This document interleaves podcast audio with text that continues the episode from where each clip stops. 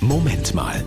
Mit einem Beitrag von Christina Innemann, Polizeiseelsorgerin in Mecklenburg-Vorpommern. Haben Sie schon mal dem Kanzler geschrieben?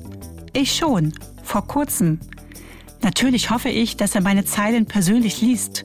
Oder zumindest seine Mitarbeiter. Toll wäre, wenn er antworten würde. Oder noch besser, inhaltliche Rückfragen auftauchen würden, die wir dann im gemeinsamen Gespräch erörtern könnten.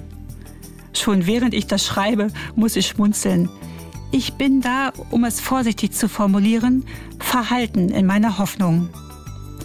Trotzdem ist es mir wichtig, meine Meinung kundzutun, dem Kanzler und auch anderen Menschen. Die größte Herausforderung ist dabei, selbst zu tun, was man gesagt oder gefordert hat.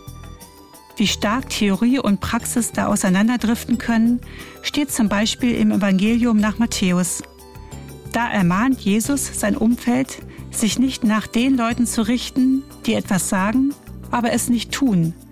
In dem Fall sind es die vermeintlich Frommen, die andere an Regeln erinnern, diese aber selbst nicht befolgen. Ich habe dem Kanzler geschrieben. Und, fragt mein Mann, als ich ihm stolz davon erzähle, was jetzt?